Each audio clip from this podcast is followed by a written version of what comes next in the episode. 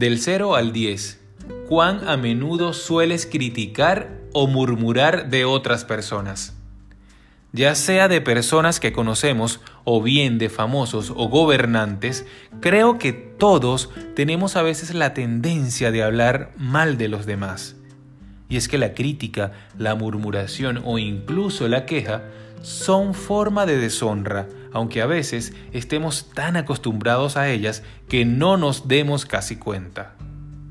Es por eso que la Biblia dice en Filipenses capítulo 2 versículos 14-15, Haced todo sin murmuraciones y contiendas, para que seáis irreprensibles y sencillos, hijos de Dios sin mancha en medio de una generación maligna y perversa, en medio de la cual resplandecéis como luminares en el mundo. Eric Sellerier, junto a su amigo Jan William, escribió en su libro Conexiones Divinas en el capítulo 44, en el que ellos experimentaron en relación precisamente a este tema en una conferencia a la que asistieron ambos. Mira lo que dice Eric. Tomamos en ese momento el compromiso delante de Dios de no quejarnos bajo ningún concepto a lo largo de la conferencia, pasara lo que pasase. La apertura de la conferencia estuvo marcada por unos comienzos un poco agitados.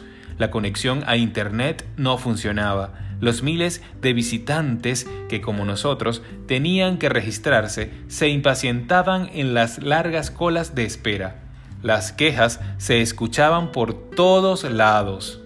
En medio del caos, Eric y Jan William estaban entusiasmados, felices y perfectamente serenos. ¿Gracias a qué? A la decisión que habíamos tomado el día anterior. Eso atrajo a las personas hacia nosotros como si fuésemos imanes. El personal del hotel igualmente notó nuestra actitud positiva cuando llegó el momento de marcharnos. Nos hicieron un pasillo de honor para agradecernos de esta manera la gentileza que les habíamos mostrado. El presidente del periódico cristiano Christianity Today les dijo que eran diferentes a los demás. Brilláis como las estrellas. Qué experiencia tan inspiradora, ¿no?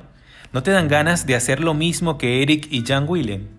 Pues a mí particularmente sí me dan ganas.